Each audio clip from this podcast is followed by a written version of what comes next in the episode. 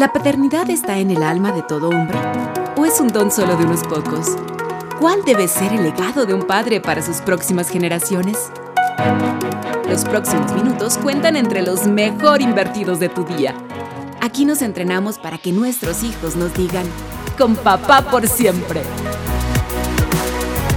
Hay muchas cosas que nos pasan que no podemos controlar ni detener las situaciones. Sencillamente llegan en el momento dispuesto por Dios. Sobre todo si tenemos una confianza, una fe genuina en Él, entenderemos que fruto de esa relación con Dios, a partir de esa realidad, cualquier cosa que nos pase siempre va a ser de bendición para nuestras vidas. Ahora, donde sí somos absolutamente responsables es cómo las procesamos, nuestra reacción con ellas, lo que nosotros hacemos con ellas, nuestras actitudes emocionales frente a esas circunstancias y cosas que nos sucedan.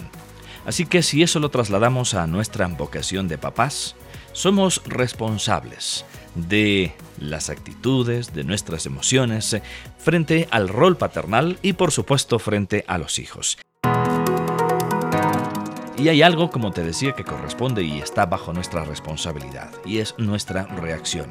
Lo que nosotros sí podemos hacer, por supuesto, Dios va a demandar precisamente en qué punto y de qué manera estamos respondiendo. Por ejemplo, Emocionalmente, un padre debe dar ejemplo, como en muchas otras cosas, pero hablando del manejo de las emociones. Nosotros como padres somos el punto de referencia, el punto de partida incluso en el aporte a la formación emocional de nuestros hijos. Los padres somos siempre los modelos para nuestros hijos, los modelos a seguir. Por lo tanto, es importantísimo hacer que la actitud frente a la alimentación, frente a las relaciones, frente a la educación, a la formación, al amor o al interés por el aprendizaje, se estimule desde el ejemplo de nosotros como papás. toda una tarea, todo un desafío que tenemos frente a nuestros hijos. Te decía que dar ejemplo es un gran punto de partida y es una de nuestras responsabilidades como padres. Sin embargo, admito también que no es fácil y el asunto se complica todavía más cuando nos cuesta aceptar nuestras limitaciones, nuestros errores, nuestras imperfecciones que tenemos también como papás. Nos cuesta aceptar delante de nosotros mismos, en nuestro propio fuero, así como nos cuesta aceptar también delante de nuestros hijos. Y una buena medida para tratar esa renuencia que tenemos a aceptar todas las limitaciones que te estaba mencionando es precisamente admitirlo en forma abierta, conversar con alguien sobre esas dificultades que tenemos o podríamos tener como papás, el hecho de que nos cueste aceptar abiertamente nuestras limitaciones. Buscar una persona de confianza con quien podamos conversar, desahogarnos en cierto sentido sobre qué me cuesta admitirlo abiertamente, que tengo mis limitaciones, que no soy perfecto, es muy importante importante para empezar como un padre que quiere ser un buen ejemplo para sus hijos. Bien, ser ejemplo en el manejo de nuestras emociones como papás delante de los hijos es lo que me gustaría seguir conversando en estos minutos. Obviamente no seremos exhaustivos, pero sí quiero compartir algunas inquietudes y sugerencias también que me han servido algunas eh, con otras sigo luchando, pero es parte de ese crecimiento, de la madurez, del aprendizaje en esta gran aventura de ser papás. Cuando nos enojamos, por ejemplo, controlar las iras, controlar el enojo, es un desafío para todos los papás. Creo que lo ha sido en todos los tiempos, lo sigue siendo ahora. Y los hijos, precisamente, lo que quieren ver es un papá que sabe cómo se maneja emocionalmente. Quiero decir, cómo maneja la ira cuando está enojado explota, alza la voz, eh, rompe cosas. ¿Qué hacemos nosotros como papás? ¿Qué haces tú como papá cuando te enojas?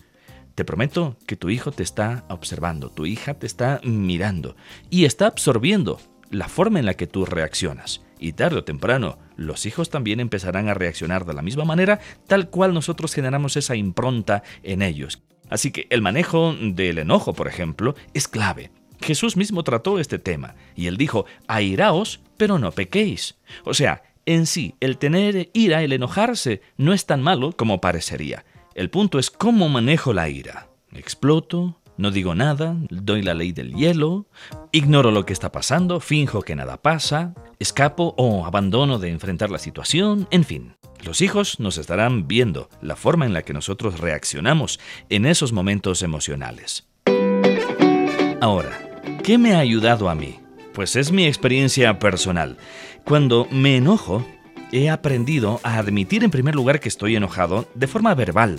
Yo me digo a mí mismo, estoy enojado, estoy enojado. Y me pregunto, ¿por qué estoy enojado? ¿Qué me está enojando? ¿Quién me está haciendo enojar? Incluso también me pregunto en todo eso.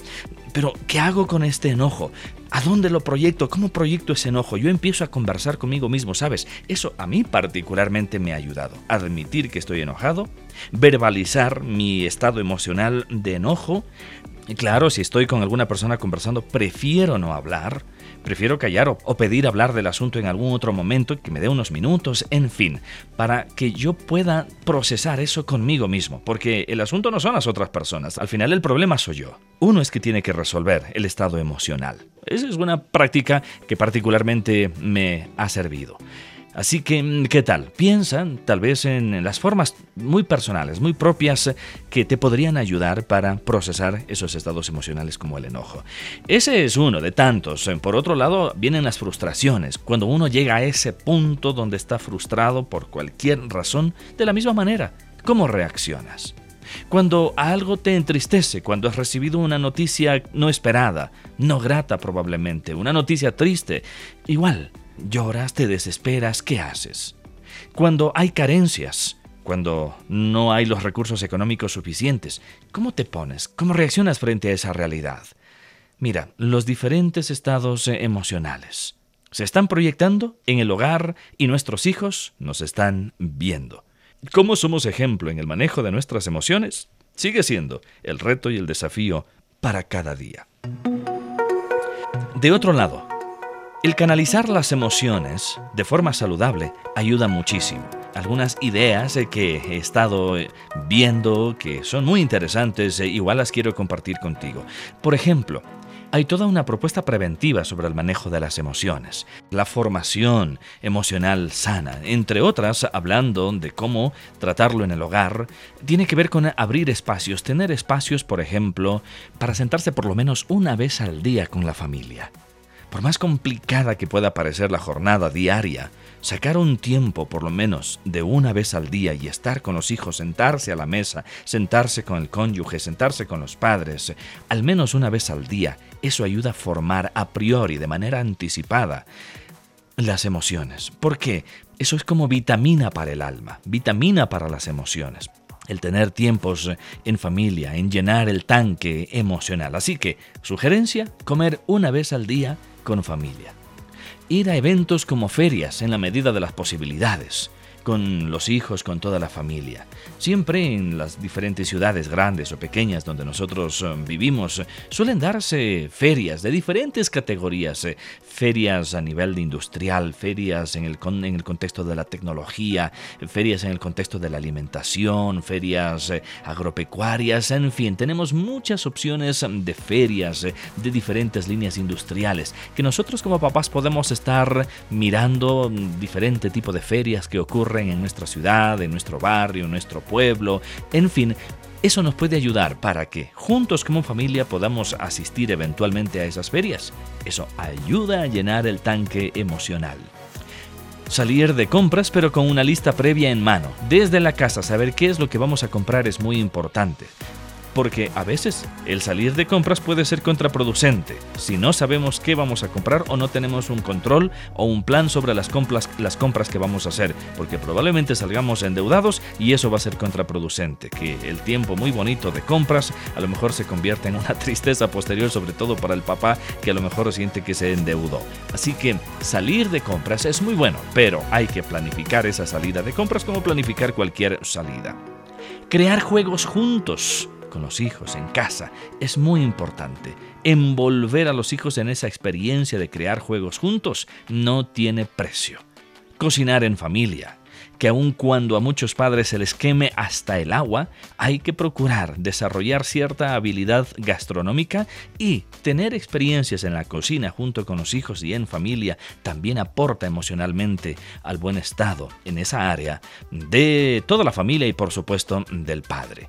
¿Sabes que cultivar huertos aunque sean unas pequeñas macetas, tener la experiencia de sembrar y ver cómo crece una planta, ¿sabías que es tan bueno para el papá como para los hijos? Que crea conexiones afectivas en esos momentos alrededor de una planta, alrededor de un huerto. Podemos conversar sobre la vida, en fin, hay tantas lecciones que se puede aprender en eh, esas aparentes sencillas actividades. Por otro lado, el clásico tiempo que podemos dedicar igual a los deportes con nuestros hijos en familia es muy, muy importante. Y eso solo unas cuantas ideas.